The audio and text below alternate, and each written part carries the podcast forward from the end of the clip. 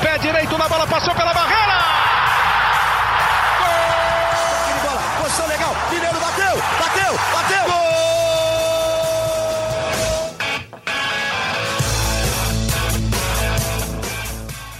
Bom dia para quem é de bom dia, boa tarde para quem é de boa tarde, boa noite para quem é de boa noite. E se você está nos escutando de madrugada, boa sorte. Meu nome é José Edgar de Matos, eu sou setorista do São Paulo aqui no GE. Estamos iniciando a edição 231 do podcast do Tricolor. Uma edição dolorida, uma edição difícil para o torcedor e para a torcedora São Paulina. Afinal, São Paulo perdeu por 3 a 1 para o Flamengo e se complicou de vez na fase semifinal da Copa do Brasil. Fala torcida tricolor, fala torcedores do São Paulo que estão aqui com a gente, começando a nossa live podcast pós-jogo, né? O São Paulo acabou de perder para o Flamengo por 3 a 1 no primeiro jogo da semifinal da Copa do Brasil no Morumbi. O Flamengo vai para o Maracanã é, no jogo da volta com uma boa vantagem. Será que ainda dá para o São Paulo? Eu estava olhando o chat aqui nos bastidores muita gente é, descontente com São Paulo, pedindo fora Rogério Ceni, Rafinha de zagueiro não dá, o Léo Pelé é horrível. Eu quero saber de vocês aí, deixem aqui nos comentários é, o é, que, que, vocês acharam da atuação do São Paulo. Mas antes, é, peço para que vocês que estão chegando aqui, deixa eu arrumar minha câmera, ó. Quem sabe faz ao vivo. Aí, vocês que estão chegando aqui, deixem um like, se inscreva no nosso canal aqui no, no GE. Globo no YouTube, compartilha com todo mundo, que a gente vai falar muito sobre esse São Paulo. E para falar sobre o São Paulo, não posso deixar de chamar Zé Edgar, que vai dividir a apresentação comigo desse livecast mais uma vez. Fala aí, Zé, tudo bem? Fala, Palamin. Boa noite para você, para todo mundo que está aqui conosco na live do GE, São Paulino, São Paulina. Um pouco de cabeça quente, né, diante do resultado, principalmente por aquele fim. Opa, caiu. Voltamos, voltamos. voltamos. Ao vivo é assim mesmo, a gente, a gente sobe, a gente cai. E estamos né, aqui ao vivo, direto do Morumbi, para trazer né, a repercussão desse São Paulo 1, Flamengo 3. E uma atuação que, cara, eu acho que o São Paulino, apesar da, do balde de água fria que foi o gol do Everton Cebolinha ali perto do fim do jogo. O São Paulino deve sair satisfeito com o que viu durante a maior parte do jogo, viu, Palamin? Porque o, o São Paulo foi uma das equipes nas últimas semanas. Últimas semanas eu coloco, talvez, o, desde o início do trabalho do Dorival Júnior no Flamengo. São Paulo foi uma das equipes, talvez, a acuar mais o Flamengo nesse período, né? São Paulo criou chances, teve volume de jogo, mas aí abusou nas próprias limitações. E, para mim, o que decidiu a noite foi simplesmente a qualidade de elenco. Enquanto o Flamengo teve um Everton Cebolinha decidindo individualmente, teve um Gabigol que não vivia boa noite aproveitando um rebote, estando bem colocado, fazendo a zero. Teve um João Gomes mostrando muita qualidade, sendo o cara invadindo a área e deslocando o Jandrei. Tendo o goleiro Santos fazendo excepcionais defesas.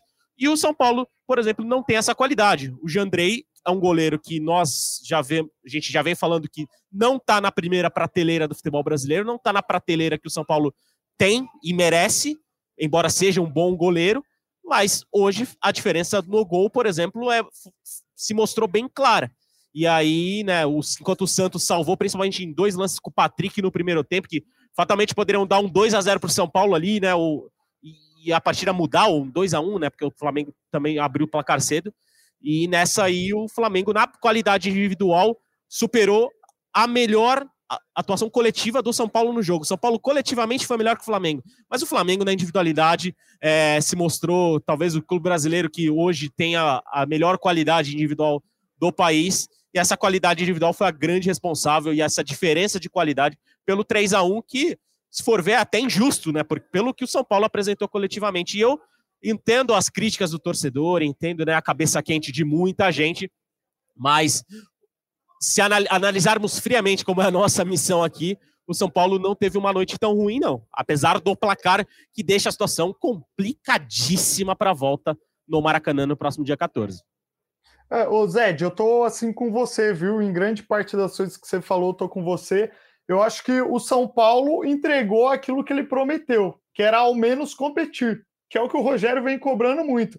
Que o elenco do Flamengo é mil vezes melhor que o do São Paulo, é indiscutível é, que o Flamengo tem mais facilidade de jogadas, até pelo, pelas peças que tem, que o Dorival tem, é indiscutível também. E aí a gente acaba caindo naquilo que você comentou, Zed, na qualidade dos jogadores. Porque assim, você, o São Paulo conseguiu deixar o Flamengo acuado. Até aí tudo bem. Mas aí você vê no primeiro tempo. Teve bola na trave do Patrick, teve uma bola rolada para trás para o Nestor que ele chutou errado. E aí, quando o São Paulo precisa dividir, é, decidir, perdão, ou dar esse último passe para fazer o gol, a bola cai em jogadores que não têm a mesma qualidade é, que é o Arrascaeta, que é o Everton Ribeiro, que é, que é o Felipe Cebolinha, Luiz. O Felipe Luiz, que é o Cebolinha que entrou no segundo tempo e fez o gol. Então, assim, não estou falando que o Nestor é um mau jogador, longe disso. Eu acho ele um é baita um jogador. É um dos melhores do elenco, né? Um dos melhores do elenco. É, acho que tem tudo para virar um grandíssimo jogador ainda. Mas é isso, na hora de decidir pelo lado do São Paulo, a bola cai no pé do Nestor, que ainda não tem toda essa experiência, essa bagagem que tem o Arrascaeta, que tem o Pedro, que tem o Gabigol, e isso acaba pesando em jogos decisivos como o de hoje, né, Zed? Então acho que a gente pode afirmar que a qualidade técnica prevaleceu no jogo de hoje. Exatamente, eu acho que ó, hoje, embora o futebol seja um esporte extremamente coletivo, muitas vezes as individualidades acabam se sobressaindo. Obviamente, que a individualidade do Flamengo aparece muito pela organização que a equipe tem com o Dorival Júnior desde o início do Dorival Júnior. Mas são lances esporádicos. Eu até estou terminando, inclusive, a minha análise que vai amanhã no, no ar no GE. Eu acho que um lance muito simbólico é o lance do segundo gol do Flamengo, porque São Paulo estava martelando, martelando, martelando, criando boa chance, tendo volume, tendo volume até maior pelo lado direito, né? Conseguiu equilibrar um pouco mais isso no segundo tempo, porque no, no primeiro tempo foi muito, muito, muito concentrado no lado esquerdo, ali com o Reinaldo e principalmente com o Patrick, que fez ótimo jogo. O Patrick foi um dos melhores em campo. E, e, no lance do segundo gol, o cruzamento do Arrascaeta, o Jandrei não consegue tirar a bola. E, e com, com, um tapa fraco que o Jandrei dá, ela cai no pé do Everton Ribeiro. O Everton Ribeiro chuta aí sim, o Jandrei tem uma intervenção importante, mas aí, por conta dessa intervenção ruim anterior, a bola sobra para o Gabigol, que obviamente sabe muito bem se posicionar e tocou fazendo 2 a 0 e mudando completamente o ambiente aqui no Morumbi. E só que mesmo assim, o São Paulo conseguiu ser resiliente. Aliás, eu acho que essa é uma das principais no fim do, da temporada, quando a gente elencar no nosso podcast aqui, é, quais foram os principais méritos do Rogério Ceni. Eu acho que um dos três maiores méritos do Rogério Ceni nessa temporada é tornar esse São Paulo um time resiliente. O São Paulo é uma equipe que compete do início ao fim, que não desiste. E pode parecer, né, nossa, um discurso, né, que bonito, e obviamente o torcedor não quer ouvir esse tipo de discurso, porque o torcedor quer um time que vença, não um time que, é, que não desista, mas ele, o São Paulo durante muito tempo se mostrava muito abatido quando sofria gol, quando saía atrás de placar, quando tomava um gol no Morumbi. Hoje, a gente vê um São Paulo que, mesmo com 2 a 0 continuou tentando, continuou martelando e conseguiu fazer o 2 a 1 e se reencontrar no jogo e no duelo. Só que aí voltamos para qualidade individual, em que o Everton Cebolinha acha um gol, né, no momento em que o São Paulo estava pressionando, todo mundo aqui vendo o, o como o Morumbi estava se transformando, como o São Paulo estava tentando exercer uma pressão no fim, e aí a qualidade do Everton Cebolinha apareceu, fez o 3 a 1 e, e aí matou, matou a partida, porque hoje o Flamengo é, viu um São Paulo ser melhor coletivamente, mas diante da qualidade que tem dentro do elenco, essa qualidade fez a diferença e o São Paulo sai com um prejuízo enorme enorme para o jogo da volta no Maracanã. Ô Zed, a gente pode considerar que o 2 a 1 estava de bom tamanho? Talvez sim, mas talvez o 2 a 1 não fosse o placar mais justo para a partida, não, viu, Palamin? Diante do volume que o São Paulo estava tendo, bola na trave, como você citou, até no segundo tempo criando chances, mas uh, o 2 a 1 estava de bom tamanho para o São Paulo e o São Paulo fecharia o 2 a 1 naquele momento, embora Sim. estivesse buscando o 2 a 2 obviamente, e estava tentando trabalhar para isso. Mas o 3 a 1 é, é, terrível, assim, é terrível porque por toda, toda essa conse é, consequência que tem dentro do confronto, pela forma que veio, como dá uma sensação de que o São Paulo lutou, lutou, lutou, lutou e foi não foi suficiente para perder por um gol de diferença né, pra, que mostra a diferença entre os dois times. Mas o São Paulo conseguiu compensar essa diferença hoje coletivamente, trabalhando bem. A Reinaldo e Patrick pela esquerda fizeram um jogo muito bom, principalmente no primeiro tempo. Né? Ele, toda hora o São Paulo conseguia colocar uma situação de dois contra um com o Rodinei e o Patrick levando a melhor toda hora. Mas tem a questão de qualidade de confiança do elenco. A confiança do Flamengo está lá em cima. Os caras, os caras dão um passe mais, mais, mais abusado, dão aquela quebrada de linha. E, e tem a questão de, do São Paulo, que não é uma equipe eficiente e que não e que essa falta de eficiência hoje fez a diferença. E, e, e, tem, tem alguns pontos que, que são fundamentais diante desse Flamengo e que o São Paulo novamente repetiu o mesmo erro. Você não pode errar contra esse Flamengo. Você não pode errar contra esse Flamengo. E o São Paulo, além de errar na frente, errou atrás. Uh, depois acho que a gente pode detalhar um pouco mais aqui na, na, nesse podcast, nessa live, o, o, o, que a gente pode apontar de erro do, do, São Paulo nos gols do Flamengo. Mas São Paulo errou muito. E, e graças a esses erros, viu a montanha ser muito mais alta do que ela poderia ter sido se tivesse sido muito mais eficiente. Ó, já já a gente vai entrar mais no, no jogo, Zed. É, Para quem está acompanhando a gente aqui pelo YouTube, a gente está passando os melhores momentos, tá, tá na tela aí os melhores momentos do, do jogo, né? Da vitória do Flamengo por 3 a 1 para cima do São Paulo. E eu lembro, Zed, que durante a semana é, a gente ficou falando. Você ainda na, na central do GE falou que o São Paulo tinha que encarar esse jogo da mesma forma que encarou contra o Palmeiras no primeiro jogo da Copa do Brasil. E eu acho que o Rogério até tentou, com a mesma, esca mesma escalação, entre aspas, assim, né? Com que ele tinha ali. Ele o desenho o diferente do time. O desenho foi bem diferente do time. A é, gente. Então, mas ele, ele colocou o Patrick ali. Eu, eu acho que ele tentou, de alguma forma, fazer aquele aquele time entrar em campo, mas aí é nessa parte que eu queria chegar. Ficou diferente, né? No final foi diferente. Foi, foi. O Rogério, o, aliás, foi a grande dúvida que, inclusive, a gente falou no troca de passes, aliás, no, no seleção durante a semana, na pessoal discutindo no podcast, porque tinha esse mistério, né? Sem a presença do Miranda, como que o Rogério ia montar esse sistema defensivo. E o Rogério montou o São Paulo num 4-1-4-1, basicamente, né? Era uma linha de quatro com o Rafinha. Teve algum momento no primeiro tempo, quando o São Paulo estava começando a pressionar, até a gente destacou isso no ao vivo, que o São Paulo montou um três zagueiros ali com o Rafinha para liberar o Igor, espetar o Igor Vinícius e o Reinaldo. Mas durante a maior parte do primeiro tempo foi um 4-1-4-1, com o Rafinha na lateral, o Igor Vinícius na segunda linha, com Igor Gomes e Nestor lado a lado, e com o Patrick na esquerda fazendo dupla com o Reinaldo. E nesse encaixe, principalmente na esquerda, o São Paulo teve muito sucesso. Né?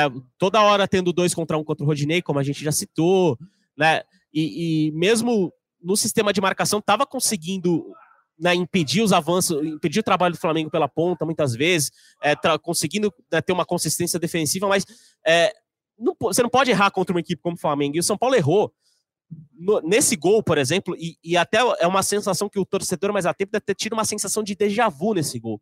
Porque o primeiro gol do Flamengo contra o São Paulo no Brasileirão, no jogo que aconteceu no Morumbi há mais ou menos umas duas semanas, é muito parecido.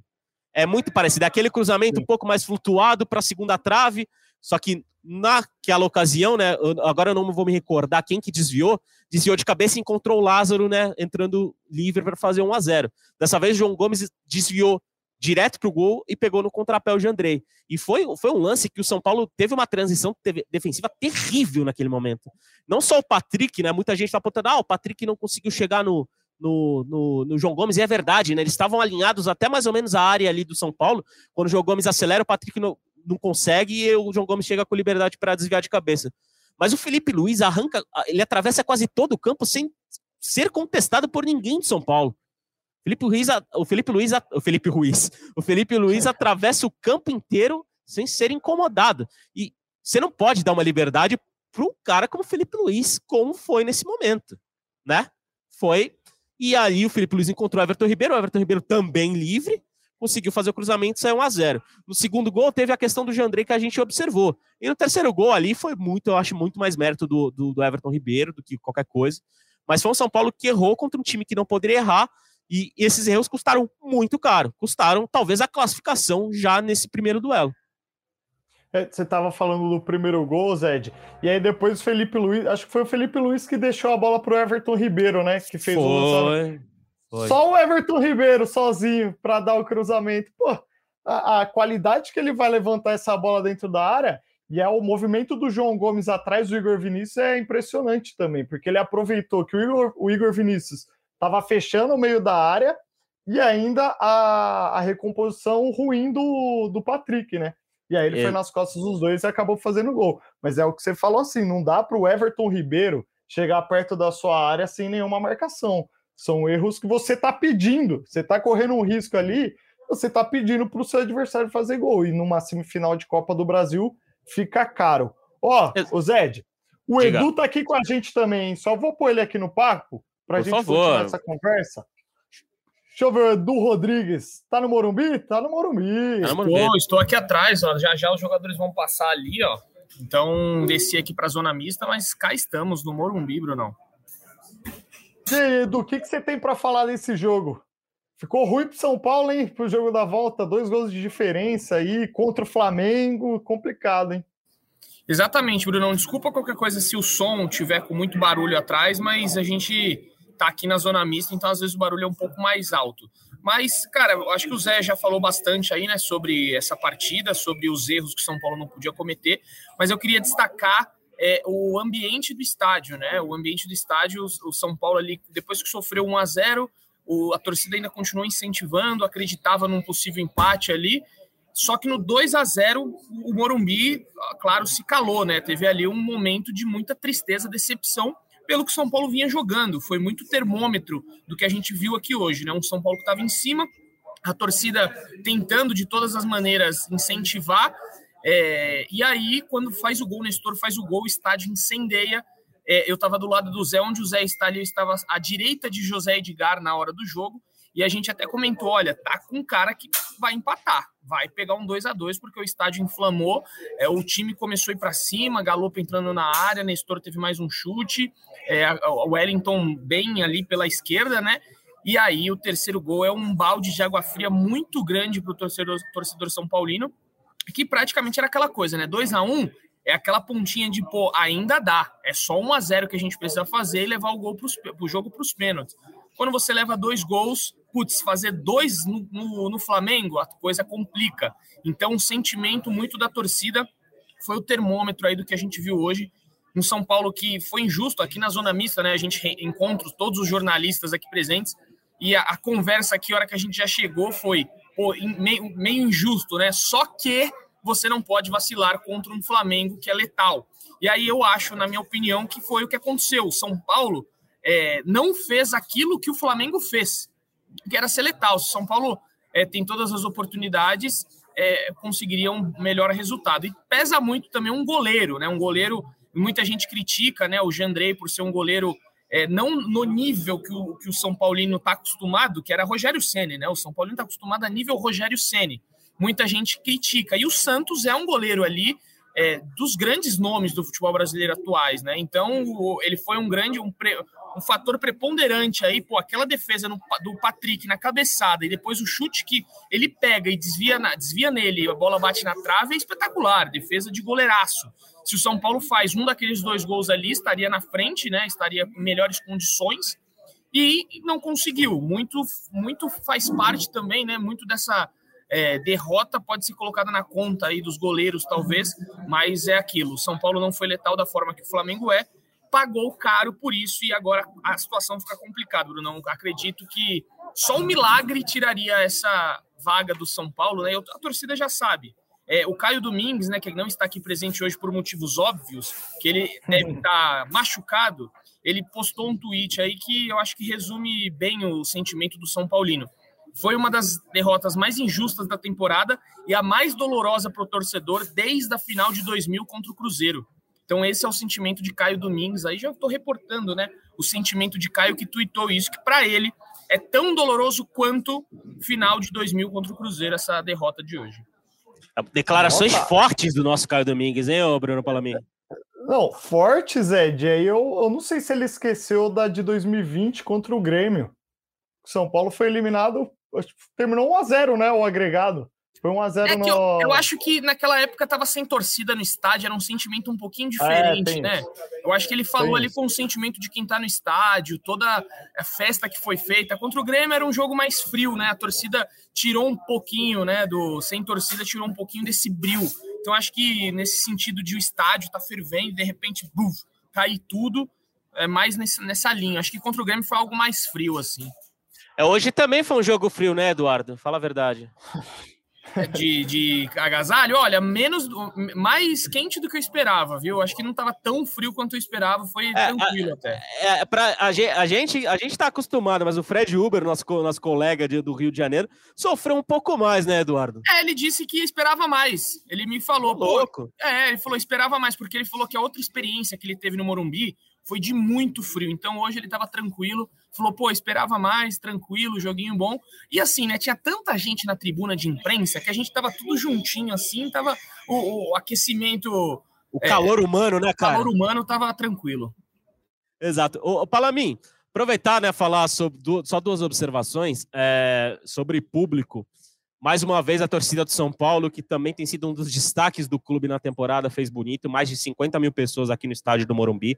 51 mil pessoas, mesmo com o ingresso muito acima do, do esperado por, pelo público mesmo, né?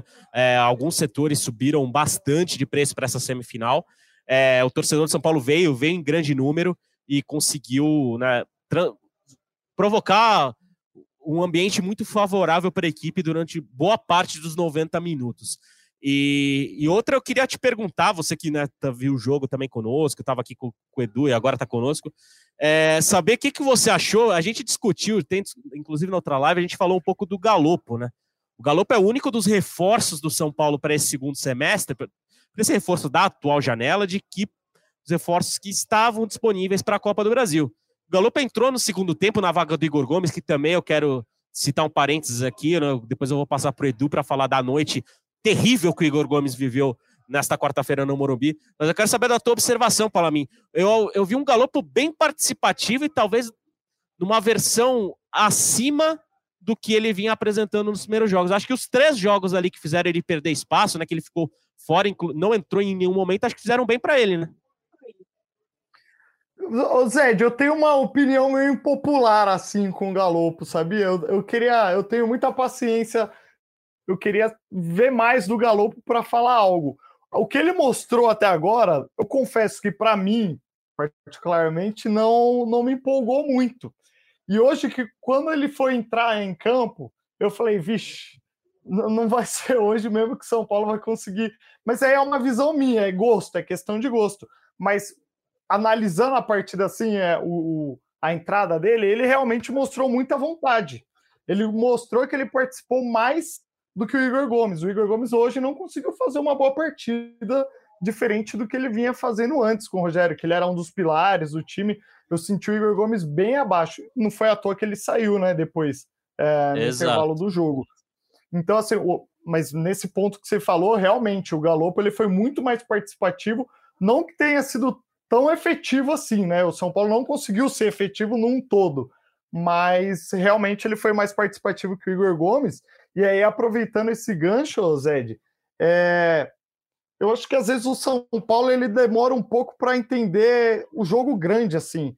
Porque eu, tô, eu tava na memória aqui, o jogo contra o Palmeiras no Allianz, o jogo da volta da Copa do Brasil, demorou para entrar no jogo, demorou para entrar no jogo. Hoje demorou assim, é, não quem tem entrado desligado, mas demora para entender o que está rolando no jogo. Não sei se vocês sentiram isso também aí no Morumbi. E o Pablo Maia hoje, para mim, foi o pior jogador de São Paulo em campo. Não gostei do Pablo Maia, muito abaixo. É, muito eu, abaixo.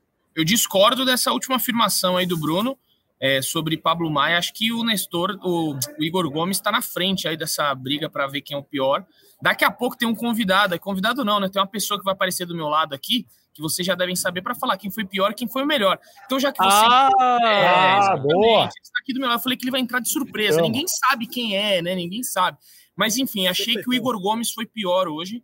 É, errou praticamente tudo que tentou e quando a plaquinha subiu para a entrada do Galo, a torcida vibrou com a saída do Igor Gomes. Então mostra o que foi o jogo dele. Ele tropeçou, teve chute que bateu nele, o Nestor chutou uma bola uma hora de fora da área, a bola bateu nele. Ele estava azarado e não estava nos seus melhores dias foi muito criticado. Mas tá aqui, posso ah. chamar o. o... Peraí, deixa eu fazer. Deixa, deixa, deixa. Aqui é não tem a vinheta aqui ao vivaço, mas na, vamos anunciar, né? Como se fosse no podcast. Isso. Vamos Isso. ver se a gente está entrosado mesmo. Vamos ver se a gente está entrosado. Para você que está nos ouvindo agora no podcast Live já São Paulo, chegou o momento, o momento tradicional, o top 3 de Felipe Ruiz. Praz, por favor, venha, Vem. Quem sabe faz ao vivo e você sabe demais. Por favor, o seu top 3 para inchada São Paulina que está nos acompanhando neste momento. Boa noite, Inchada, mano. ele tá achando Inchada, que tá né, Argentina, Sul-Americana. É porque a gente tá falando do galope e aí eu me empolguei. Que honra, Zé Renato. Que tá aqui falando contigo, com o Edu, com o Bruninho. Eu vou pedir uma ajuda pro Edu para começar aqui, ó. Rapidinho, Edu. Você que gosta dos parênteses e falou que o, que o Igor Gomes errou muito, e eu concordo. Acho que, o Igor, acho que o Igor foi o pior em campo. O que, que tá entre parênteses o nome do Igor Gomes aqui, ó? Errou o nome. Se alguém perguntasse hoje o nome do Igor Gomes, não, ele não falaria Igor, porque ele errou absolutamente tudo no primeiro tempo. Tô com o Edu, acho que a bola batia nele e perdi o controle. Acho que muito do São Paulo não conseguir é, ter bola, não conseguir criar, não conseguir é, dominar o Flamengo no primeiro tempo, passa por dois jogadores, Nestor e Igor Gomes. Acho que o Igor foi muito mal no jogo. Nestor no segundo tempo até melhorou um pouco, mesmo antes do gol ele já tinha melhorado, né, Edu? Então, então acabei poupando, não coloquei o Nestor. Então, o Igor achei o pior em campo, sigo com o Eduzinho aqui, o que é um milagre. A gente concordar. Não, eu tô vendo aqui, ó, tô vendo todo 3 positivo e negativo. E, uh, só, só spoiler, só spoiler. Você vai discordar dele ou não, Edu? Não, não, cara, eu concordei com tudo. Que milagre. louco. É só louco. talvez o, o- é, tá, vamos lá. Eu continuo Por favor, a ouvir, É que ele quis dar uma brincada hoje no top 3 positivo e negativo, Eu vou- mas eu vou deixar pra ele. Vou explicar por quê, Edu. Aí você fala se você concorda com a brincadeira ou não. Em segundo, coloquei o Reinaldo. Em segundo, desculpa, estamos no negativo, né? Em segundo, coloquei o Jandrei. Achei que o Jandrei saiu muito mal no Na segundo minha gol do análise, ele Flamengo. foi o segundo pior, tá Cara, vendo? muito mal e era um gol importante ali. O São Paulo estava melhor no jogo. O São Paulo controlava o segundo tempo, estava próximo ao empate. Quem estava no Morumbi sentia que o São Paulo poderia empatar o jogo ali. E aí o Jandrei sai muito mal do gol, rebate um chute do, do- do Everton Ribeiro depois de ter saído mal do gol. E aí o Gabigol, sozinho, sem goleiro, empurra para as redes e faz 2 a 0 para o Flamengo. E ali complica muito. Ali todo torcedor sentiu o Morumbi que se calou no momento, né, Foi o Edu? que a gente tinha falado aqui, né, sobre o termômetro das arquibancadas hoje. 2 a 0 realmente daquele baque. Deu muito, deu muito. Então eu coloquei o Jandrei como o segundo pior. E o terceiro, eu achei que não teve um terceiro jogador mal no São Paulo individualmente. Acho que Pablo Maia foi mal. Talvez. Ficaria, é, é o- Talvez. Seria o meu terceiro aí. talvez o Pablo Maia, é um, é um bom nome. Mas assim, terceiro eu coloquei o preço do ingresso. Porque acho que é, São Paulo teve a maior renda na temporada, mas o seu tweet é muito bom, Edu, que você soltou hoje. É, o clima não era um clima de grande final, de grande decisão. Eu tenho certeza, convicção, que a torcida do São Paulo fez muito mais festa no 3x1 contra o Palmeiras do que fez hoje. E pelo perfil de torcedor. Hoje acho que estava muito mais elitizado o estádio do Morumbi. Então acho que foi um ponto negativo aí do, do- São Paulo como um todo, institucionalmente. Vou, vou deixar. Aliás, aliás, aliás só, só um, um- um ponto sobre essa observação do prazo, sobre o clima da torcida. Eu e o Edu, a gente comentou no início do jogo, né? A torcida começou empolgada, cantando o hino de São Paulo assim que a bola começou a rolar, mas assim que terminou o hino de São Paulo, só um setor estava cantando aqui no estádio. O resto estava, a maioria, calado. Então, o, o- caldeirão que o Rogério esperava e que talvez o elenco esperava, ele não apareceu no início do jogo, né? E isso acaba também fazendo diferença nesse momento. Total, total, Zé, é isso mesmo. Ficou muito nítido, assim, como era um, um público diferente, assim, né? A gente sentiu um clima no Morumbi diferente de outras grandes decisões aqui. Eu, pelo menos, estava ali à beira do campo, e como você falou, a torcida começou cantando o hino. Acho que dois grandes momentos é, é, foram de empolgação. O apito inicial, e ali o primeiro minuto, e quando o São Paulo faz o gol. Aí sim, fica 2 a 1 um, São Paulo tem três escanteios seguidos, parecia até que o São Paulo poderia empatar o jogo naquele momento. E aí, depois, num, num- num erro ali, sistema defensivo como um todo, o Cebolinha mata o jogo e faz 3 a 1 E para mim, classificação tá muito encaminhada, 99,9% com o Flamengo dentro. Pode passar o positivo rapidinho? Só vai. Pra você discordar. Aliás, aliás, aliás, aliás, eu acho que é um dos poucos top 3 que o prazo começa com o top 3 negativo, né? É, tinha que ser hoje, né? Tinha que ser. Não, com- tem uma coisa. E, e tem uma coisa. É, o São Paulo perdeu por 3 a 1 e dá pra gente elencar os positivos aqui ainda. Porque o São Não, Paulo mas jogou eu- mal. Não, Não a gente vai mal. falar agora. O, o Prazo tava já pegando aqui pra falar. Vai lá. Vamos nos positivos. É isso, vai, Porque vamos não lá. jogou mal, cara. Primeiro, primeiro colocado para mim, o melhor em campo do lado de São Paulino é o Patrick. Acho que praticamente tudo de criação ofensiva, enquanto o Patrick esteve em campo, passava por ele, pelo lado esquerdo. Muito forte fisicamente, ganhando as divididas, criando as chances, Sim. finalizou. Teve um pouco de azar nas finalizações. Hoje o Santos estava inspirado, pegou uma cabeçada dele, desviou uma bola que depois pegou no travessão. É que ele tava com todos os Santos, né? Então é normal. Nossa Mas eu queria dizer do Patrick que eu até fiz um tweet que ele é um falso lento, né? A galera acha que ele é lento. Só que, cara, quando você menos vê, ele já deu o passe, ele já deu aquele driblezinho que ele gosta de dar e tá na linha de fundo. Coloca E ninguém pega. Ele é um jogador muito forte. A, pessoa, a galera gosta de falar, "Ah, ele é gordo, gordo. Não é, ele é forte. Forte. Ele é um cara troncudo, assim. Eu acho que se você for bater, dar um encontrão nele ali, um jogo de corpo, você perde. Você não vai ganhar tão fácil do Patrick. É. Ele protege muito bem a bola. Você não vê ele caindo no chão muitas vezes. Ele ganha tudo que é disputa. Tem dois, três jogadores, ele combate. Então o Patrick hoje foi, um, para mim, um dos melhores jogos dele no São Paulo, pelo São Paulo. Também entra acho. aquela cabeçada né, que ele deu, teve o chute na trave e ele criou muita oportunidade para o São Paulo, criou muito. Ele muito. driblou, o Rodinei, coitado. Vai hoje, é, se, se, perdesse o jogo, acho que o Rodinei ia sonhar com o Patrick, mas não foi o caso. O Rodinei vai dormir tranquilinho hoje. Quem vai dormir triste é o Patrick. Né? E o segundo colocado fez parceria com o Patrick muitas vezes, o Reinaldo. Gostei Reinaldo muito do Reinaldo também, também cara. Fisicamente bem. forte, chegou à linha de fundo, bons cruzamentos na bola parada. Inclusive, acho que o São Paulo o Ceni já falou muito isso em coletivo. Quanto ele treina, enquanto o São Paulo não consegue fazer gol de bola parada. Hoje, dois, três zagueiros. Diego Costa teve duas cabeçadas para fazer o gol e ele cabeceou por cima as duas bolas. Então, assim, tá, teve, teve volume de jogo. O São Paulo criou bastante, mas não conseguiu fazer o gol. Finalizações, 26 a 7 número de finalizações no Nossa, jogo de hoje. muita coisa. E aí, uma coisa inédita. Ah, não, pode terminar três. Para finalizar, para depois ser vindo, acho que o 3 diz muito sobre o jogo. Também não vi um grande um grande destaque individualmente para terceiro aqui. Coloquei o São Paulo coletivamente. Achei que o São Paulo fez um bom jogo, em várias vezes encurralou o Flamengo, teve chances e quis o futebol que o refino técnico decidisse. O Flamengo, nas chances que teve, jogadores do Flamengo, Conseguiu. tecnicamente, mataram. São Paulo não conseguiu finalizar bem como deveria. É, eu colocaria talvez o Léo como terceiro, porque no Gostei segundo tempo ele foi muito bem ali com o Caleri. Só que uma coisa inédita aqui, o Zé Edgar, não tem menção honrosa. Não tem, não tem menção honrosa. Quem diria? Eu acho que o, o Felipe Ruiz, na hora que acabou o jogo, ele falou: é, vamos do jeito que tá aqui, sem menção honrosa. Tô triste que não tenha menção honrosa. Mas beleza. Pô, eu achei. Eu, eu, eu tô surpreso, porque eu achei que teria uma menção honrosa ao Galopo. Não, não chegou a merecer uma menção honrosa, Prazito? Achei que sei, por 10, 15 minutos. É, né? eu também. Eu não. Ô Zé, eu achei que o começo, muito, começo assim, de jogo do Galopo, do Galopo foi muito bom. Ele ganhou duas, três. Ele começou procurando o jogo, querendo jogo, né? Ah, mas só querer jogo, a torcida também não, claro. jogo também. É que claro, ele fez, não, ele fez o que o Igor Gomes não fez, né, Zé? Isso, então acho exato, que dá pra pontuar. Exato. Ah, pode ser, mas eu achei, é, na vontade, pode ser. Zé, tô contigo, é. tem menção rosa, sempre só a favor da menção. Alô, tá aê, aê. Agora sim esse podcast tá entrando nos Esporte. eixos. Eu tá colocaria a menção rosa aí pro Wellington, que entrou ali pela esquerda, deu cruzamento, do, deu um, alguns cruzamentos bem, bons, bem, mas não tinha ninguém pra cabeça. O São Paulo, incrível, hoje não tinha ninguém pra chegar ali, o Caleri pra colocar a bola, pra dentro. É, o São Paulo usou e abusou dos cruzamentos hoje também. Tiveram muitos escanteios, o São Paulo não conseguiu aproveitar nenhum. Não lembro um escanteio aproveitado, assim, que desviou a bola, não teve.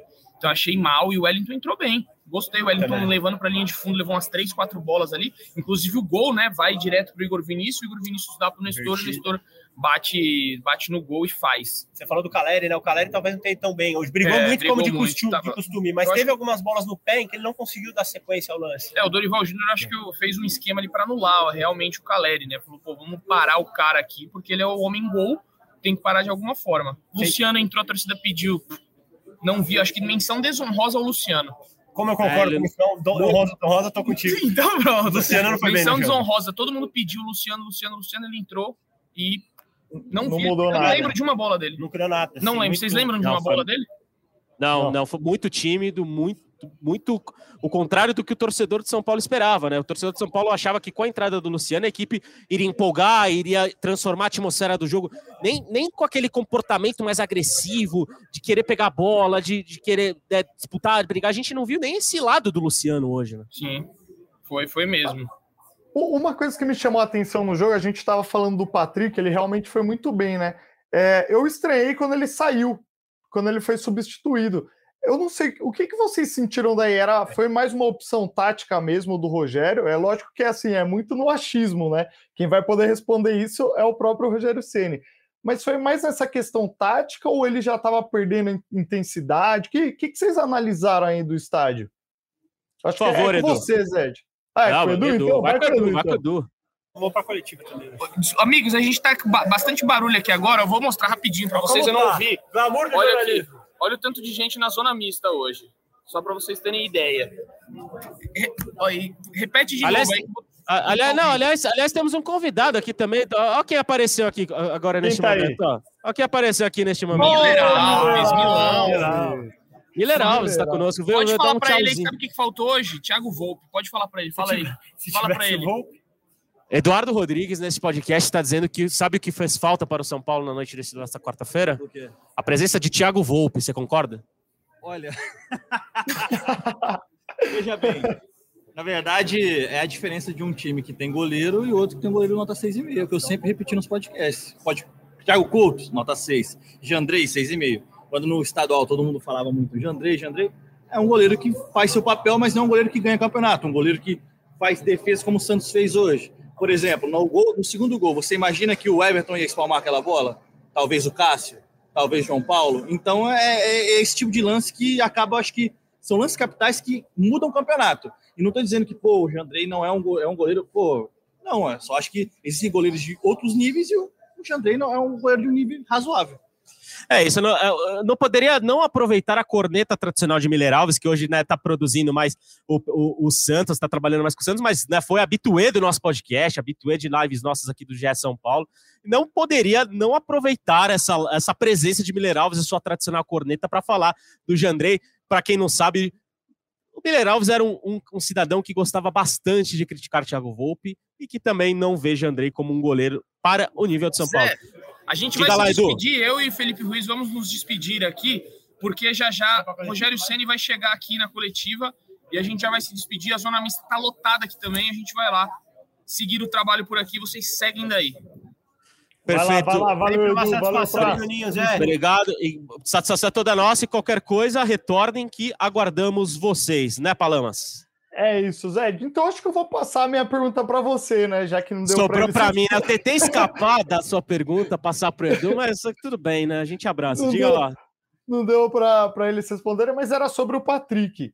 Vocês aí no Insta, eu, eu confesso que eu, eu, eu fiquei surpreso quando ele saiu, porque para mim ele era o melhor jogador de São Paulo até aquele momento.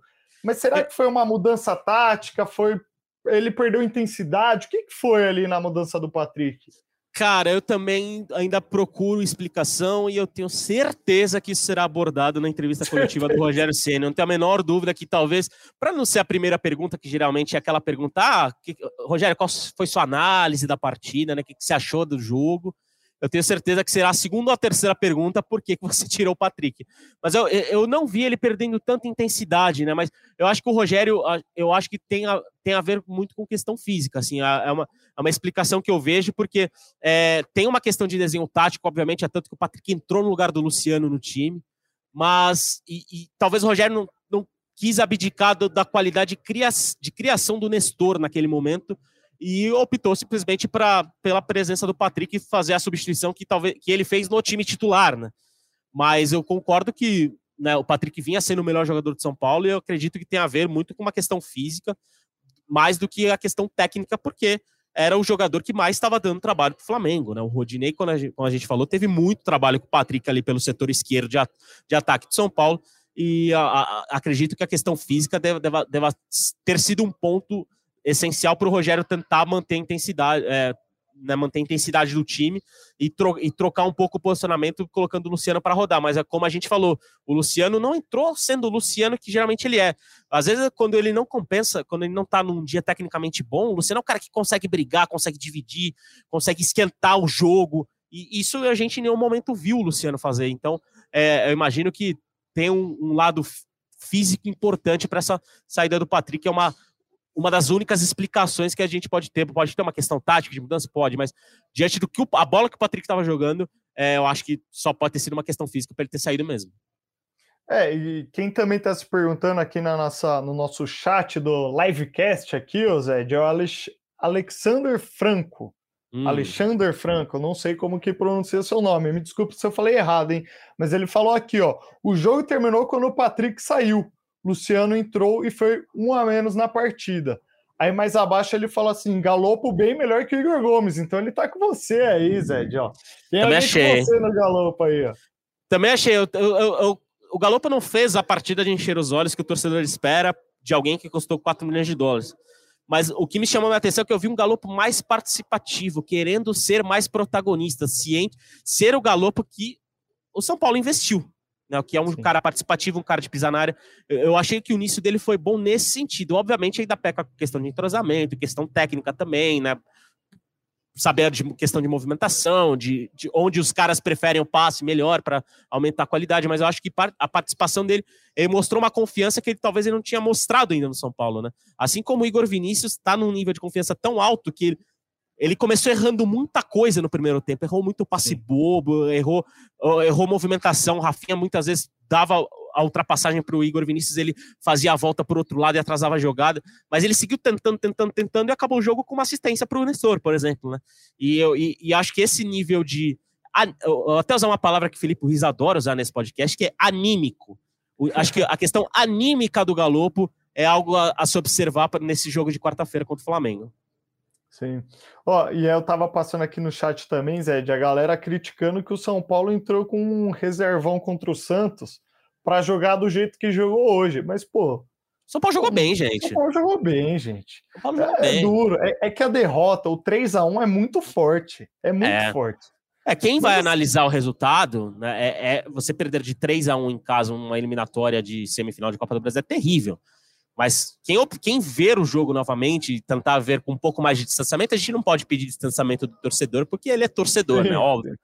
Mas o São Paulo foi melhor que o Flamengo durante boa parte da partida. A questão é que o Flamengo foi mais eficiente, foi o Flamengo foi letal como ele é. E o São Paulo, diante de um rival como esse, não teve a letalidade que ele teria que ter. Se o São Paulo tivesse aproveitado um ou duas chances ali do primeiro tempo, o jogo poderia ser outro e a gente poderia estar falando de outro resultado.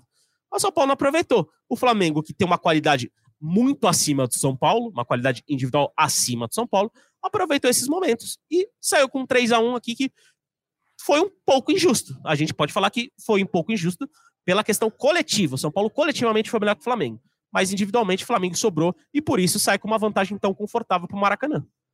É, e isso foi bom que você falou, Zed, porque assim, é, é, bom a gente reforçar que o São Paulo ele não tá na mesma prateleira que o Flamengo. Tá, não tá. Então, assim, ó, se você tá achando que o São Paulo merecia ganhar não. de 3 a 1 que o, que o resultado fosse ao contrário, eu não sei se você estaria tão certo também, porque não dá para a gente imaginar que o São Paulo faria o que o Flamengo fez.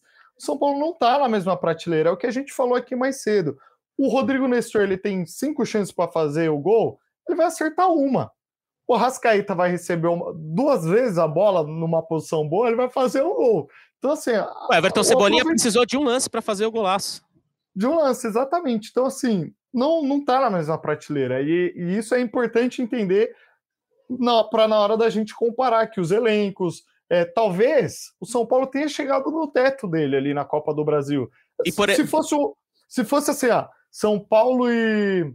Não estou desmerecendo, tá aqui os outros times que também estão na Copa do Brasil, mas se fosse um São Paulo e Fluminense, um São Paulo e Corinthians, talvez eu não diria que o São Paulo chegou no teto, porque aí a briga é mais de igual para igual. Mas o Flamengo, o Flamengo tá brigando com o Palmeiras. Se o Galo tivesse voando, o Flamengo estaria brigando com o Galo. São elencos diferentes, não, não tem e, como. Exato. E, por exemplo, defensivamente, o São, o São Paulo errou e, e falhou e tomou três gols do Flamengo. O São Paulo talvez não tenha tido nesta quarta-feira os seus dois principais zagueiros, que são o Miranda e Arboleda. Diego eh, vem fazendo uma temporada muito boa no geral, no contexto geral com o Rogério, vem. O Léo hoje fez uma partida, na minha visão, muito segura, venceu boa parte dos duelos individuais com o Gabigol, só que aí a qualidade do Gabigol, por exemplo, você dá uma brecha pro cara, o cara tá no lugar certo, na hora certa, aproveita o rebote e faz um gol. Mas o Léo venceu a maior parte dos embates com o Gabigol. E, e, e, o São, e o São Paulo defensivamente teria muito mais opções se tivesse o Arboleda, que é o melhor zagueiro do elenco do São Paulo, é o Arboleda. O Miranda tem tido uma temporada de recuperação muito importante. O Miranda fez um jogaço contra o Hulk em, em Minas, por exemplo. O Hulk, na, naquela fase que estava, de né, ser, naquela época, talvez o melhor atacante do país. Hoje ele não é mais, obviamente. Hoje é o Pedro, talvez, esse melhor atacante do país. E, e, e o, o, Miranda, desde então, vem sendo muito importante. E o, o, Miranda hoje foi um cara que fez falta no São Paulo. Assim como o Arboleda fez falta. Então, se o elenco do São Paulo já está num patamar, até utilizando é, o jargão do Bruno Henrique. Se o Flamengo está em outro patamar na comparação com o São Paulo, sem Arboleda e Miranda, esse outro patamar do Flamengo é ainda maior. Então, é, é, a gente tem que analisar sobre um contexto mais frio de que o São Paulo, e a gente falou isso, inclusive, é, recentemente. É, o, o, talvez o, o, São Paulo precisava nesse, desse jogo contra o Flamengo atuar no seu limite. E mesmo assim, esse limite poderia não ser o suficiente. E eu acho que foi algo mais ou menos nesse contexto. O São Paulo talvez tenha atuado perto do seu limite hoje, diante né, de é, desfalques, diante do, do, do, desgaste da temporada né, e tudo mais. Mas esse limite não foi suficiente, porque a qualidade do Flamengo foi muito importante. Mas é, emendando é, esse assunto, diferença de qualidade e tudo mais, é, a gente falou um pouco da alteração tática que o, que o Rogério Ceni fez. Eu queria saber a tua observação para mim. Foi raro a gente ver o São Paulo nessa temporada atuar num 4-1-4-1. Eu não me recordo de outra partida que o São Paulo tenha atuado com, com esse desenho tático. A gente viu muito o São Paulo no Paulista no 4-1-3-2, né, tendo dois Sim. atacantes ali, com o Patrick, com, com o Palmeiras, foi esse segundo atacante com o Caleri. E eu, eu quero saber o que, que você achou. É, eu, né, o torcedor poderia ver com desconfiança, enxergar uma equipe bagunçada, mas eu não vi uma equipe tão bagunçada, não. Eu vi um, uma equipe até bem organizada. Você também teve essa impressão, ainda mais diante de um Flamengo como é esse Flamengo?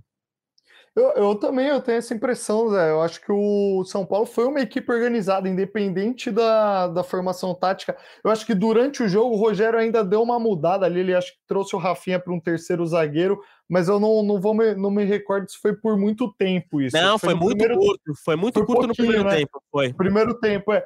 E assim, o São Paulo continuou organizado. Eu acho que esse não foi o problema. O resultado de hoje não foi o problema. O, a, a, formação tática de hoje não influenciou no resultado. Isso que eu quis dizer, perdão aqui. É, mas eu senti o São Paulo totalmente organizado, assim, e mas o que diferenciou mesmo foi a qualidade técnica. A única coisa que eu acho que eu, eu já eu ressaltei aqui, eu falei bem por cima, mas que eu volto a falar que me incomodou foi o trio ali da base. O Pablo, o Nestor no primeiro tempo e o Igor Gomes. O Nestor Isso até daí... fazer o gol, né? O Nestor até é, fazer o gol. É. vamos considerar assim, até fazer o gol. É que eu acho que no segundo tempo ele deu uma melhorada, ganhou deu, uma confiança e tal. Sim. Mas assim, o trio do meio-campo ali, ele não pode estar tá mal, ele não pode estar tá perdido na marcação. Quando eu falei do Pablo Maia aqui, é porque eu acho que ele não encontrou a Rascaeta, ele tá procurando o Arrascaeta e, ó, o Arrascaeta não fez uma partida extraordinária hoje. Né? O, o Flamengo ele não criou chances assim quer, de. Quer, ele não fez uma partida extraordinária e participou de dois dos três gols, né? É, vale, vale falar isso, Zé. É bom ponderar isso, porque senão daqui a pouco o chat tá me xingando. Pô, você assistiu que jogo? Não, é que o, o, que a gente acostuma ver do Arrascaeta é um cara que toca muito na bola, que produz muito para o Flamengo.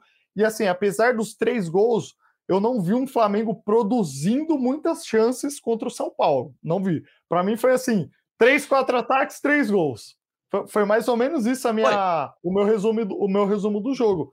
Foi. Mas se esse, esses três jogadores, desde o início, entrassem ligados, estivessem numa boa noite, eu acho que o São Paulo poderia ter saído com um resultado melhor. Então, eu pontuo muito do Pablo Maia, porque eu acho que ele era o jogador responsável pra, por fazer essa proteção e ele, ao meu ver, ele não conseguiu fazer. E é um ponto interessante que o Pablo Maia só jogou porque o Gabriel Neves não conseguiu treinar na terça-feira.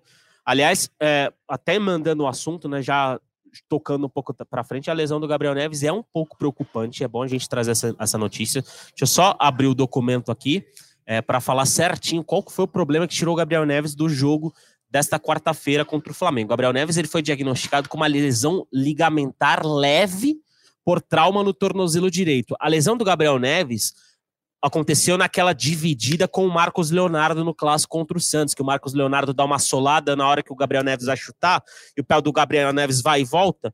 Naquele momento teve essa lesão ligamentar leve. Então o Gabriel Neves ficou fora da partida de hoje e ele também é dúvida para o duelo do fim de semana contra o Fortaleza e talvez para o duelo, para o primeiro duelo contra o Atlético Goianiense pela semifinal da Sul-Americana, né? Vai depender, óbvio, da evolução, né? De como ele vai retornar e tudo mais mas não é uma lesão é, simples como se parecia, tanto que ele não treinou na terça e acabou vetado do jogo de hoje. E essa ausência do Gabriel Neves fez o Pablo Maia jogar, senão o titular seria o Gabriel Neves. Se, seria melhor, seria pior? Difícil falar. A gente, não é, a gente não pode ser engenheiro de obra pronta nesse sentido, ainda mais de uma obra que nem existiu, que o Gabriel Neves não jogou. Mas o, o, Pablo Maia entrou de última hora no time por conta da lesão do Gabriel Neves, e eu concordo, ele teve muita dificuldade. Eu, eu, eu tenho uma. Eu, eu falo com, já falei aqui, né? Já falei, falo com, com na redação.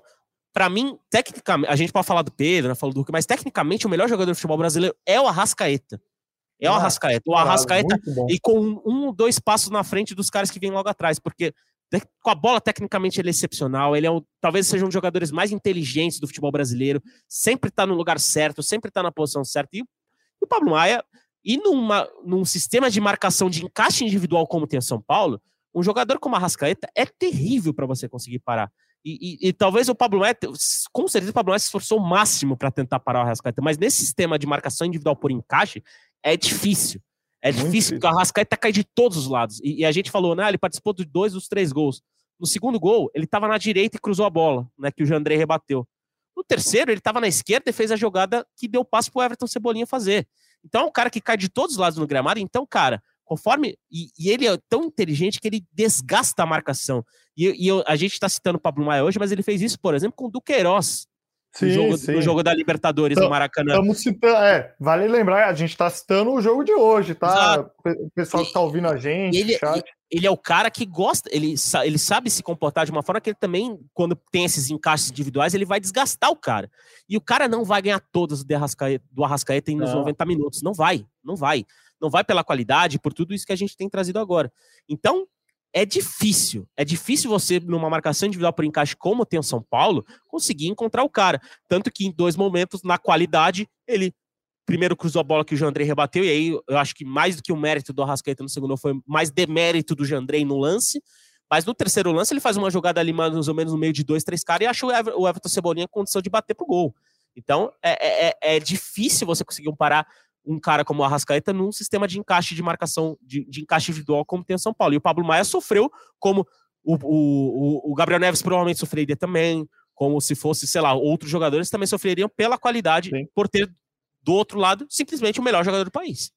É, e não dá para você concentrar dois, três caras no Arrascaeta, porque aí ele dá um toque pro lado, tá o Everton Ribeiro, Zed. Ele Exato. toca pro outro lado, tá o Gabigol, tá o Pedro. Como que você vai concentrar três caras nele para impedir algo? Não tem como. Então é muito difícil. Sei, sei que é bem difícil a, a função ali do Pablo Maia. Ele tem. Ele é, ele é o homem do trabalho sujo para entregar a bola para alguém e o São Paulo começar a construir a jogada. Sei que é muito difícil isso, é, mas para mim foi, foi uma partida abaixo. Ô Zed, sabe Obrigado. uma coisa que eu fiquei pensando aqui? A atuação do Jandrei hoje, eu acho que vai ter muito São Paulino aí que vai criticar, já vai começar a falar que o Jandrei não pode ser goleiro de São Paulo e tudo bem, as opiniões existem e estão aí para a gente discutir. Felipe Alves, dito isso, Felipe Alves é o titular de São Paulo? Não, para mim é o Jandrei. É o Jandrei? Para mim é o Jandrei. Para mim é o Jandrei porque talvez ele não seja o goleiro mais indicado para o tamanho que o São Paulo mereça, mas para mim ele é o melhor goleiro do elenco de São Paulo e segue sendo. E o Felipe Alves fez boas partidas, né? Começou mal com, aquela atrapalhada com o Atlético Paranaense, faz o pênalti, defende o pênalti e tudo mais. Mas o Felipe Alves chegou agora, chegou agora. E o Jandrei já tá, já tem uma consistência de temporada. Jandrei, por exemplo, hoje o torcedor pode criticar o Jandrei e eu, na minha visão, critica com, com razão, né, pela atuação que ele teve na noite, na noite desse da quarta-feira. Mas o Jandrei foi fundamental para a classificação contra o Palmeiras. Foi fundamental. Foi fundamental com defesas importantes, com defesa de pênalti. Então, é, é, é, o futebol é assim. E o, o Jandrei, tal, quando o Jandrei atua no limite, ele consegue fazer partidas como, como aquela. Quando ele não está no seu melhor, aí a diferença de qualidade para um goleiro melhor como é o Santos fica bem nítida. Né? E eu acho que isso também jogou um contra um pouco o Jandrei hoje numa análise do Jandrei. Tipo, o Jandrei teve uma atuação aquém do que ele vem tendo na temporada, né? Foi mal hoje. E do outro lado, tem um goleiro que simplesmente é o goleiro campeão olímpico com a seleção no ano passado que é um dos melhores goleiros do país. O Flamengo foi buscar o Santos por ele ser um dos melhores goleiros do país. E, e a diferença foi bem nítida e acaba sendo um pouco injusta nessa comparação, analisando friamente a, a atuação do Jandrei, né? É, é complicado, a gente sabe que, que ele não é o goleiro dos sonhos da torcida do São Paulo, mas o torcedor do São Paulo tem que, tem que encarar a realidade. Ele é o goleiro que São Paulo tem. E ele, do elenco, para mim, ele é o melhor goleiro e, vai seguir sendo titular até chegar alguém de um patamar diferente com ele. E do patamar diferente do Jandrei, talvez você não encontre com tanta facilidade. A gente pode falar o Santos, a gente pode falar o Everton, a gente pode falar o Cássio, a gente pode falar talvez o João Paulo dos Santos, é, outros goleiros do, do, futebol brasileiro, mas diante do que a gente tem na média, o Jandrei talvez né, seja o mais indicado para seguir sendo o titular de São Paulo mesmo, tendo uma noite ruim nessa quarta-feira. É, é até injusto comparar com o Santos mesmo, mas assim, só para a gente ressaltar aqui a atuação do goleiro do Flamengo, teve uns três chutes que ele encaixou a bola, assim, que eu falei, pô, não é possível. O cara não espalma, ele encaixa todas as bolas que, que vão para o gol. Então a atuação do Santos mesmo foi, foi, foi, de, foi, de um, foi de destaque, né? A comparação começa a ser até injusta. Oh, e tem outra coisa, Zed, que eu ia levantar aqui. Eu lembrei do nosso último pós-jogo contra o América. Não sei se você acompanhou. Hum. Mas depois que a gente publicou o podcast, teve muita gente cornetando a gente por conta da arbitragem, da nossa opinião da arbitragem. Eu vi, eu vi, eu vi. ah, mas a gente recebe a corneta com carinho, né, Palaminha? A gente recebe. Podem cornetar à vontade que a gente vai, vai continuar sendo carinhoso com vocês, fiquem tranquilos. Só não, não, só não vem faltar com respeito, porque aí é bloco. É, não precisa, aí não precisa. Pode debater com a gente, dar a opinião de vocês.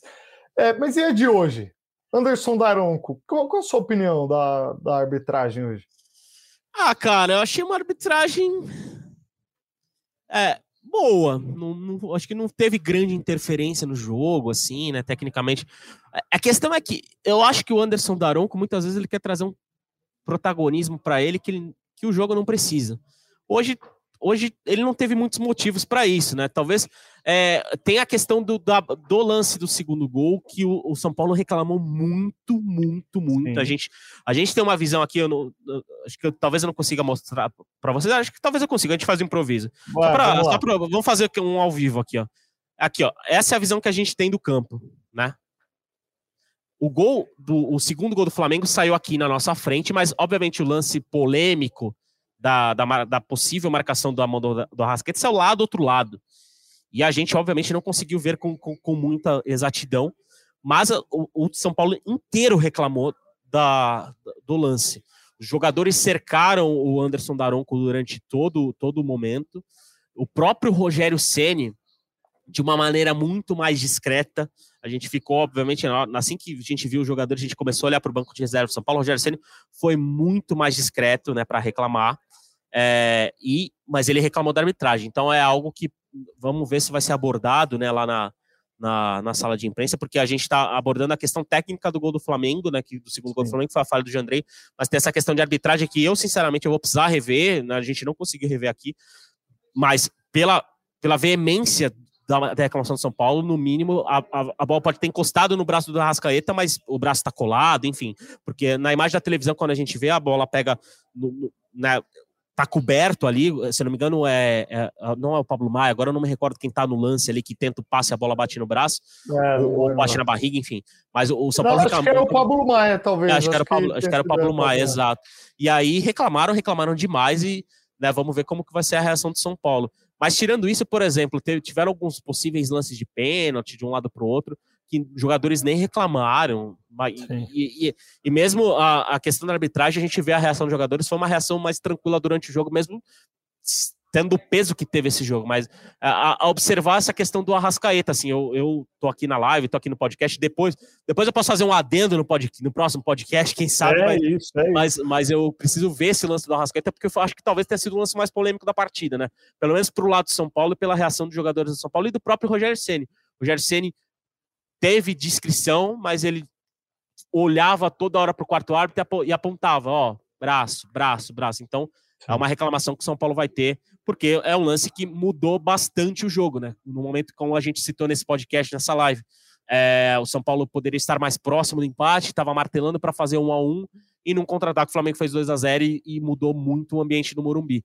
E esse lance partiu de, uma, de, um, de um momento em que o São Paulo reclamou muito de possível toque na mão. É, vamos ver qual que vai ser a reação do São Paulo, né? A gente já fez pergunta para dirigente, né? Vamos ver como, como que vai, vai ser abordado, ainda não temos resposta, obviamente, se a gente tivesse, a gente estaria aqui ao vivo para vocês em, né, as respostas em relação a isso, mas eu acho que a questão do Daronco, esse lance do Arrascaeta é o único porém que a gente pode, pode falar até o momento. Não, eu acho que foi o lance mais polêmico mesmo, Zed. É, na, na, primeira, na, na, minha primeira visão ali, na primeira análise que eu tive do lance, eu achei que tinha sido falta, assim, é, tinha sido mão do Arrascaeta, mas depois no replay eu vi que ela bateu na barriga dele ainda e depois no braço. Então, assim, eu, eu não, não sei ao certo a regra, não somos especialistas aqui de arbitragem. Deixa para central do apito, né? É, mas aí acho que já anula, né? Qualquer tipo de mão. Depois, primeiro, quando ela bate na barriga e depois vai para o braço, acho que já anula qualquer decisão. É, e outra coisa, o lance é. aconteceu na frente da área da defensiva do Flamengo. E teve um campo inteiro para percorrer e aí o Flamengo fez o gol. Então, assim, tá, a discussão tá aí. Teremos discussão, São Paulo vai reclamar, o torcedor vai reclamar, e... mas. Vamos, tem, que, Pessoal, fale no chat o que achou desse lance, se viu o Mano é. Rascaeta mesmo, estão aguardando a opinião de vocês, inclusive para cornetar a gente. É, por favor, já tem falando, gente falando aqui que o juiz só rouba pro Flamengo. Calma. Ah, calma, calma. calma. Não é assim. E, e, teve um lance no primeiro tempo também, acho que foi um chute do Igor Vinícius dentro da área, que pegou na, no braço do João Gomes, se, se não me Sim. foge a memória, mas estava com o braço colado também, então é, ali para mim ali não tem nem discussão. Nem teve, nem teve discussão, porque a reação dos jogadores é. do São Paulo foi, foi segue o jogo, né? Ninguém rolou aquela reclamação é, muito pela empolgação do torcedor né, naquele momento, mas os próprios jogadores seguiram o jogo e, e, eu acho que foi uma arbitragem boa do Daronco nesse sentido. Eu acho que a única observação é, é mesmo esse lance do Arrascaeta. É, não, e assim, o torcedor ele pede o pênalti porque pagou o ingresso, né, Zé? Você tá lá, você já é. O Edu caiu da cadeira aqui do lado e pediram pênalti. O torcedor é assim. Marca pênalti, pô. é isso. É isso. Ô, ô, Zé, você tem informações do Rogério Ceni, é isso? É, tem um ponto, uma informação e uma última, uma última provocação. Quero saber o que você acha, né? Rogério Ceni tem agora nove jogos contra o Flamengo. Ele, Rogério Ceni foi técnico campeão brasileiro pelo Flamengo e ele enfrentou o Flamengo nove vezes. E são nove derrotas. Rogério Ceni tem nove jogos e nove derrotas contra o Flamengo. As últimas quatro representando o São Paulo, né, sendo técnico de São Paulo. É, lembrando que teve esse 3 a 1 de hoje, teve o 2 a 0 do Brasileirão, que a gente inclusive falou do, do déjà vu do primeiro gol e tudo mais, né? Esse 2 a 0 do, do Brasileirão foi agora dia 6 de agosto, ou seja, faz três semanas. Teve o 3 a 1 no Maracanã, né, ainda pela segunda rodada do Brasileirão desse ano, e teve aquele 4 a 0 desastroso né, no estádio do Morumbi, que o Rogério, inclusive, falou que o São Paulo deveria ter devolvido o dinheiro do ingresso para os torcedores. Acho que do saldo dessas quatro atuações, acho que é, o Rogério, enfim, talvez tenha encontrado o modo de enfrentar o Flamengo. Você não concorda? Essa é uma boa discussão, hein? Essa daí é uma boa, boa bola levantada, Zé. Eu acho que sim. Eu acho que assim, pelo menos na questão de entrega, de combate ali, de não deixar o Flamengo ser muito superior, eu acho que sim. Eu acho que esse foi o melhor jogo do Rogério, se é, se é que a gente pode considerar assim, né? Depois de uma de uma derrota por 3 a 1 é, mas pelo que a gente assistiu do jogo, acredito que sim. É, da, da... Contra o Palmeiras, o Rogério ele já sabe como joga, né? Aí ele já está acostumado. Agora ele está caminhando para entender como que ele faz para parar o Flamengo. E eu acho que eu tô com você nessa. Acho que foi o melhor jogo e talvez ele tenha encontrado a forma de, de ter encarado esse mega time que é o Flamengo, né? Tem, tem várias opções no banco também, o que dificulta ainda mais e tem uma coisa que eu acho diferente, José, entre o Flamengo e o Palmeiras. Eu acho que o Flamengo ele é muito mais imprevisível é, do que o Palmeiras. Porque assim, o Palmeiras, vamos dizer que ele tem um padrão de jogo ali. Ele faz aquele padrão de jogo quase numa perfeição, assim. Todo mundo sabe do jeito que o Palmeiras joga, que o Abel gosta de jogar. Sim. E faz aquilo ser quase perfeito. O Flamengo, ele também tem um padrão, todo time tem um padrão mas ele é muito imprevisível, assim, pelas peças que tem, é complicado demais, é muito difícil. É, é muito jogador bom e muito jogador bom de característica diferente. Sim. Você tem no mesmo time dois centroavantes que são Gabigol e Pedro, com características bem diferentes e que são tão eficientes quanto. E, né? Então, São Paulo, né? Eu acho que concordo com você, atuou no seu limite, atuou, foi sua melhor versão contra esse Flamengo, e mesmo assim não conseguiu é, vencer a partida de hoje. E, e para a gente ir para a reta final aqui, Palamin, é, quero te fazer uma pergunta, talvez seja a pergunta do milhão. E também hum. já, até para deixar essa pergunta para o pessoal aqui no chat, que daqui da live, para saber né, a opinião do torcedor e da torcedora. 3 a 1 para o Flamengo no estádio do Morumbi, Palamin. Acabou? O São Paulo está eliminado da Copa do Brasil? Ou pelo, pelo, pela forma que a equipe atuou durante a maior parte, você acha que pode ter uma solução, o Rogério pode ter uma solução e buscar essa classificação no Maracanã. O que, que você acha? Acho que tá eliminado, Zé. Acho que o São Paulo já bateu no, no, teto, que ele, aonde ele podia chegar nessa Copa do Brasil. Como eu falei, se fosse o, o Fluminense ou o Corinthians, talvez eu não falaria isso. É, mas sendo o Flamengo e o resultado de hoje, é, hoje, dia. Opa, dia 24, o jogo foi dia 24 de agosto, né? Que agora. Jogo de tá ontem. Tá, é, jogo de ontem. O jogo, aqui tá meia-noite 37 para mim já. É, eu acho que o São Paulo já está eliminado. Não sei o que, que o Rogério vai propor para esse segundo confronto, que é só no dia 14, 14. de setembro. É, exatamente. As próximas duas, os dois meios de semana são dedicados à Copa Sul-Americana. E aí no dia 14 o Flamengo e São Paulo voltam a se enfrentar lá no Maracanã. É, e assim, antes do jogo contra o Flamengo, do segundo jogo, São Paulo tem um clássico contra o Corinthians no Morumbi.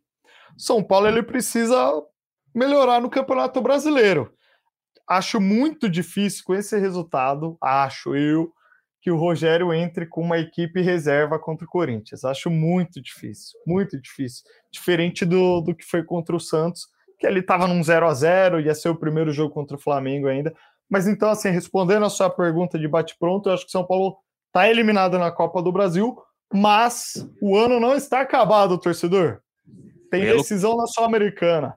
Tem decisão na Sul-Americana e tem um longo caminho de Campeonato Brasileiro também, que o São Paulo precisa reagir no Campeonato Brasileiro. Tá chegando aquela hora triste, né, Palaminha? Aquela hora da despedida, né? Tá chegando aquela hora triste, Zed, mas só para a gente passar para quem está ouvindo aqui, para quem está acompanhando a gente no chat, qual é o próximo compromisso do São Paulo? Vamos lá, vamos lá. O São Paulo, nesse calendário maluco em que o São Paulo está jogando é, fim de semana, meio de semana, fim de semana e meio de semana, mais de 100 dias, né? E isso mostra o quanto o elenco está desgastado. Né?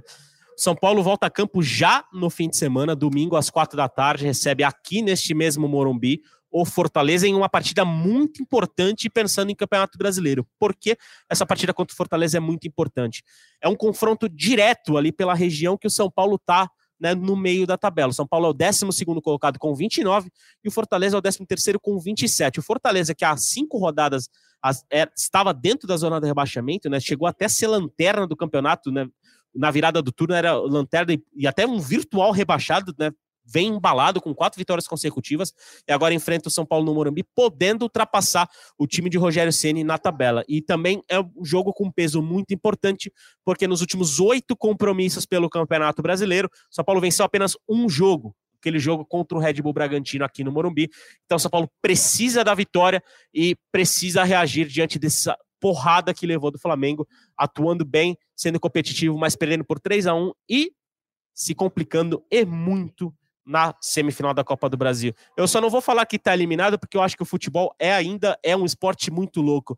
Mas eu vou colocar uns 98% de classificação para o Flamengo, porque a gente sabe, ainda mais no Maracanã, né? O, tem a lenda do sobrenatural de Almeida, que a gente já ouviu falar tanto, o folclore do futebol, e o São Paulo tem camisa para ir lá e reverter o confronto, mas sim, tá muito difícil. O São Paulo está muito, muito, muito próximo da eliminação na Copa do Brasil e agora precisa reagir no Brasileirão, pegando Fortaleza domingo às 16 horas no estádio do Morumbi. Palavras.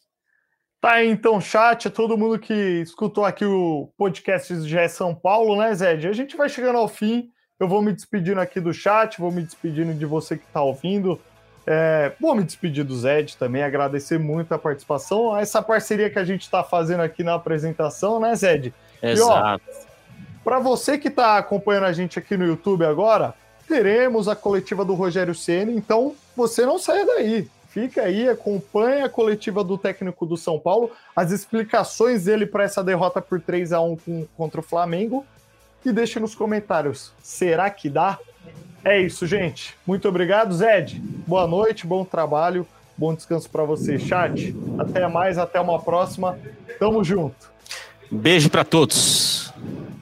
E com essa pergunta do milhão, se ainda dá ou não para o São Paulo pensar na classificação para a final da Copa do Brasil, encerramos a edição 231 do podcast GE São Paulo. Agradecer a você, São Paulina, você, São Paulina, que esteve conosco em mais uma edição do podcast. Lembrando que estamos nas melhores plataformas de áudio e na página do São Paulo no ge.globo. Um beijo no coração, um abraço na alma de cada um de vocês.